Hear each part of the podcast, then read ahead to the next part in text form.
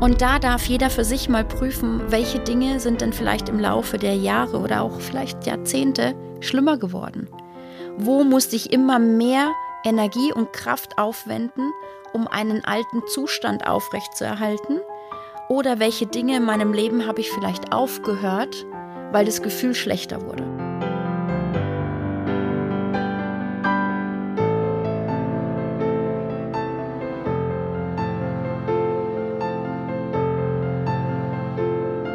Deep and Free, dein Podcast für Spiritualität und Tiefe. Mit mir, Bettina Heidrowski.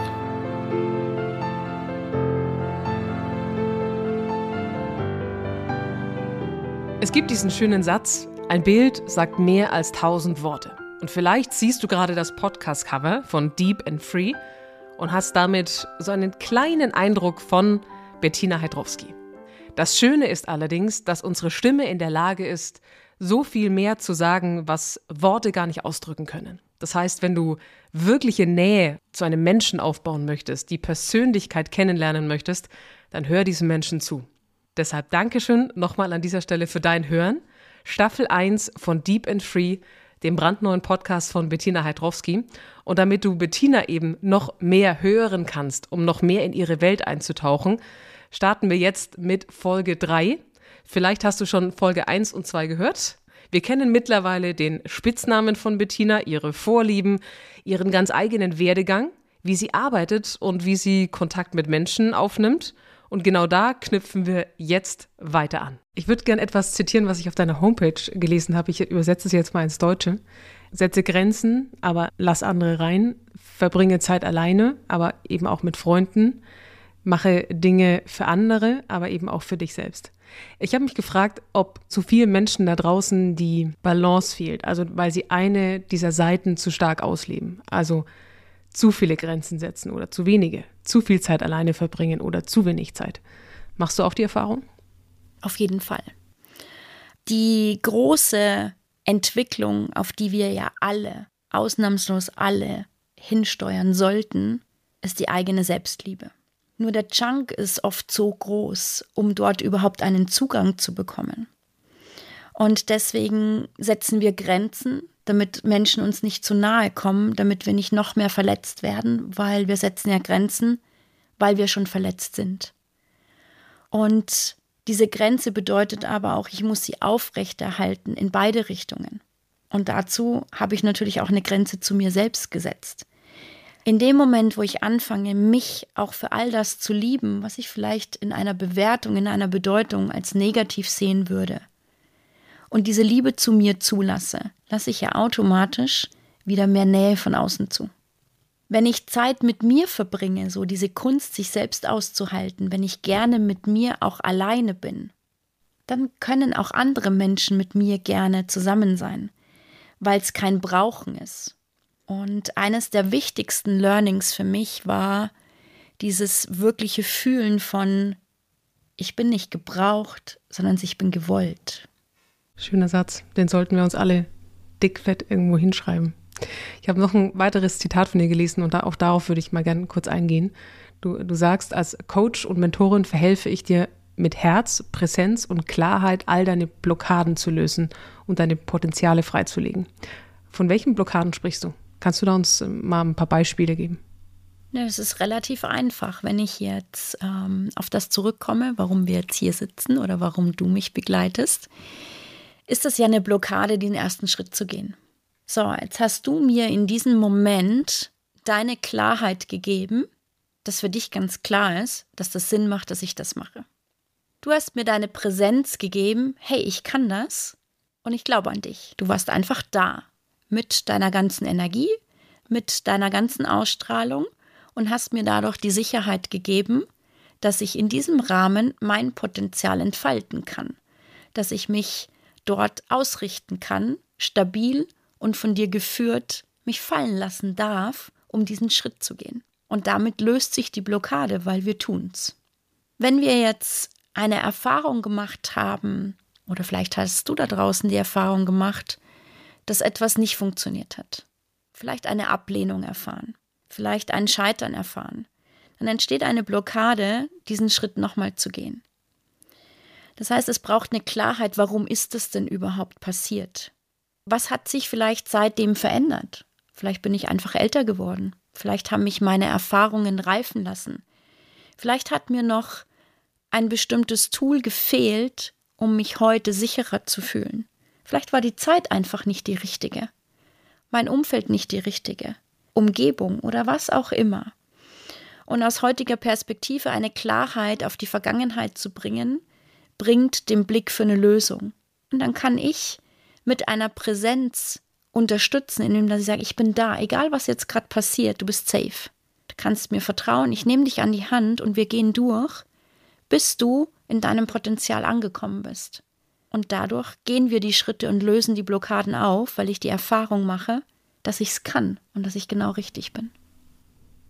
Wenn das jetzt jemand hört und sich vielleicht auch ein bisschen unsicher ist, ähm, gibt es eine Art von Selbstdiagnose, wie ich bei mir selber Blockaden vielleicht erkennen kann. Also Dinge, die mich massiv zurückhalten, die mich blockieren. Vielleicht sind sie deutlich, aber vielleicht auch weniger deutlich in den Signalen nach außen. Also kann ich irgendwie für mich wie so eine Art Check-in tätigen, um zu merken, okay, warte mal, da sind welche, die darf ich angehen? Wenn dein inneres Gefühl nicht mit deiner Tat im Außen übereinstimmt. Wenn dein inneres Gefühl jetzt sagt, oh, das würde ich jetzt gerne tun, mhm. dann vielleicht sogar ein unbewusster Mechanismus ganz was anderes tut und übernimmt. Also wir trainieren ja relativ schnell uns neue Verhaltensmuster an. Ich hatte früher mal Höhenangst.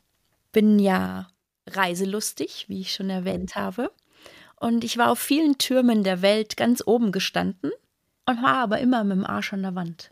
Immer an der Mitte und es hat immer so lustig ausgesehen, wie so eine Ente, habe ich meinen Hintern an die Mitte des Pfeilers gedrückt und mich so weit wie es geht nach vorne gelehnt, um zu gucken, was ist da. Aber diesen Schritt nach vorne, das Loslösen, habe ich nicht geschafft. Mhm. Und für mich war das völlig okay. Das natürlich war in dem Moment, wo ich da oben stand, mir bewusst, dass da eine Blockade war. Aber in dem Moment, wo ich der Höhe nicht ausgesetzt war, war ja keine da. Ich hatte ja keine Berührung damit. Und ich habe eine Strategie entwickelt, damit umzugehen. Also ich war mutig, bin trotzdem jedem Fahrstuhl bis ganz nach oben oder auch zu Fuß äh, bis ganz nach oben gegangen. Aber ich hatte eine Strategie, wie ich damit umgehe, um mich dem nicht letztendlich komplett auszusetzen. Und das dann einfach zu merken, wo habe ich etwas entwickelt, um nicht diesen letzten Schritt ganz zu gehen um etwas in mir zu behalten, wie jetzt in dem Fall die Höhenangst, um trotzdem aber ein freies Leben vermeintlich zu führen, habe ich mir eine Verhaltensstrategie gebaut, um damit umzugehen. Und es wurde aber von Jahr zu Jahr schlimmer. Es wurde dann irgendwann mal so, dass ich beim Skifahren in der Gondel schon gucken musste, dass ich so einsteige, dass ich immer gegen den Berg gucke, weil in die andere Richtung ging nicht mehr. Das heißt, mein Unterbewusstsein hat immer mehr Situationen gefunden, um mich darauf hinzuweisen, hey, da ist was, guck da mal hin.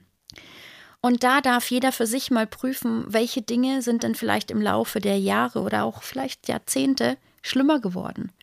Wo musste ich immer mehr Energie und Kraft aufwenden, um einen alten Zustand aufrechtzuerhalten? Oder welche Dinge in meinem Leben habe ich vielleicht aufgehört, weil das Gefühl schlechter wurde? Also manche fangen dann ja an, wenn die Höhenangst immer schlimmer wird, Dinge aufzuhören. Dann gehe ich halt auf keinen Turm mehr. Ich warte unten auf, im Café. Ich gehe vielleicht nicht mehr Skifahren, weil das bekommt mir nicht mehr. Also ich entwickle dann ein, ein anderes Leben, um mich dem nicht mehr auszusetzen. Und da gibt es vielleicht ganz, ganz viele verschiedene Beispiele, wo man das anwenden kann, um festzustellen, hey, da ist eine Blockade und ich versuche da drum zu gehen. Ich versuche eine Strategie zu entwickeln, um dem aus dem Weg zu gehen. Braucht es ganz viel Ehrlichkeit mit, mit mir selbst. Weil, wie du schon sagst, also ich kenne genügend Menschen, die genau das tun würden. Die würden sagen, geht mal schön auf diesen Turm, ist nichts für mich, ich trinke hier unten einen Cappuccino und ihr kommt dann wieder runter. Und der Mensch würde wahrscheinlich, wenn er nicht selbst reflektiert und ehrlich hinschaut, auch nicht erkennen, dass er da eine Blockade hat, sondern einfach, ich brauche das ja nicht. Brauche ja nicht hochgehen und da einmal runter zu gucken, sondern ist doch da unten auch nicht. Wir sind ja kein Auto, wir haben keine, keine Anzeige, da ploppt es auf, Achtung, Ölwechsel, Achtung, tanken, so, sozusagen Symbole, die mir zeigen, warte mal, ich darf was tun. Wir haben aber so eine Warnlampe. Und diese Warnlampe nennt sich Körper. Dein Körper spricht mit dir. Die Seele hat nur den Körper, um sich bemerkbar zu machen, um sich auszudrücken. Und es fängt vielleicht an mit, ich bin immer müde und bin schlapp. Es fängt vielleicht auch an, ich schlafe schlecht. Ich vertrage die ein oder anderen Lebensmittel nicht mehr. Oder hier ziebt's und da ziebt's. Und leider Gottes fangen wir auch da an, Strategien in unserem Kopf mit Gedanken zu bauen, dass das ja normal ist. Ja, in dem Alter ist das normal. Aber warum gebe ich mich damit zufrieden? Und das ist genau das Gegenteil von dem, was ich erreichen möchte, was dann mit uns passiert. Wir werden immer oberflächlicher mit uns. Wir gehen aus der Tiefe, aus dem tiefen Kontakt zu uns raus und gehen immer oberflächlicher mit uns um und gehen immer mehr in die Außenwelt, orientieren uns immer mehr im Außen. Und ich werde dadurch immer unfreier, weil mein Leben wird eingeschränkter.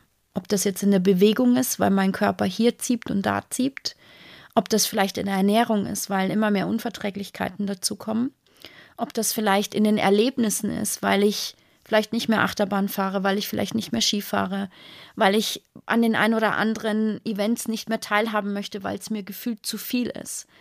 Darauf zu achten, wo wird mein Leben immer oberflächlicher und wo wird mein Leben immer unfreier. Das sind alles durchaus Warnlampen und Signale, wo der Körper mit einem spricht und sagt, hey, hier ist irgendwas nicht in Ordnung, ich sende dir Signale. Und dem Körper bleibt nichts anderes übrig, als die Signale zu verstärken, wenn ich nicht hingucke. Und deswegen gibt es so viele Burnout-Patienten. Migräne, Tinnitus, veränderte Zellformate in was auch immer, weil der Körper spricht. Nur er hat nur diese Sprache, sich so zu zeigen und der Körper möchte gesehen, gehört und gefühlt werden. Und diese Dinge wieder zu lösen, um wieder frei zu sein, um wieder einen Zugang zu einem selbst zu bekommen, hat zur positiven Konsequenz, dass Unverträglichkeiten verschwinden, dass Ziepen und Zappen verschwindet, dass der Körper die Selbstheilungskräfte wieder freilegt und wieder heilen kann, dass ich vielleicht Dinge wieder erleben kann, die ich nicht mehr erlebt habe, weil ich genau das wieder abbaue, weil ich mir zuhöre. Und die Ehrlichkeit muss manchmal gar nicht so tief sein, wenn ich mit meinem Körper in Kontakt gehe und merke, oh, da sind Themen, da darf ich mal hingucken. Und dann habe ich diese Blockade jetzt erkannt und dann komme ich zu dir. Dann findet ein gemeinsames Coaching statt und vielleicht mal so die, die allgemeine Frage, gibt es eigentlich irgendwas, was nicht coachbar ist? Würdest du ein Thema ausschließen oder ist all das, wir haben ja jetzt eine Bandbreite schon angesprochen, ist all das auch mit Coaching, ich sage jetzt mal, lösbar? Also da kann ich nur meine persönliche Meinung sagen und meine persönliche Meinung ist ja. Für meine persönliche Ansicht ist der Mensch programmierbar. Ich kann alles reinprogrammieren und ich kann alles rausprogrammieren. Bis auf einen einzigen Punkt. Das ist die Liebe. Die ist einfach da. Ich kann keine Liebe reinprogrammieren und ich kann sie auch nicht wegprogrammieren. Ist auch gut, dass das nicht geht. die, da, die darf gerne so magisch bleiben, wie sie ist. Auf jeden Fall. Jetzt gibt es ja Menschen, die zu dir kommen, die vielleicht schon eine gewisse Reise hinter sich haben, weil sie bei Ärzten waren, bei Therapeuten, bei Medizinern, sie haben Bücher gelesen, Medikamente genommen, was auch immer. Und jetzt kommen sie zu dir oder hören jetzt genau diesen Podcast und stellen sich natürlich die Frage, okay, warum soll jetzt genau das helfen? Wenn all diese anderen Menschen, all diese Inhalte, die ich ja schon konsumiert habe, mir nicht geholfen haben. Was würdest du da entgegnen? Es gibt ja eine Ursache, eine Wirkung und eine Auswirkung. Und die Frage ist, wo habe ich bisher hingeguckt? Habe ich mich mit der Auswirkung beschäftigt, dass ich vielleicht heute körperliche Symptome habe? Habe ich mich vielleicht auch noch mit der Wirkung beschäftigt? Das heißt, wann ist das genau entstanden? Was bringe ich vielleicht damit in Verbindung? Oder tatsächlich, wozu dient mir auch die Krankheit? Das mag für den einen oder anderen vielleicht ein bisschen ähm, verwirrend klingen, aber es gibt durchaus Menschen, deren Krankheit eine Daseinsberechtigung hat, weil sie sich dann daseinsberechtigt fühlen. Sie bekommen vielleicht Aufmerksamkeit, die sie anderweitig nicht bekommen.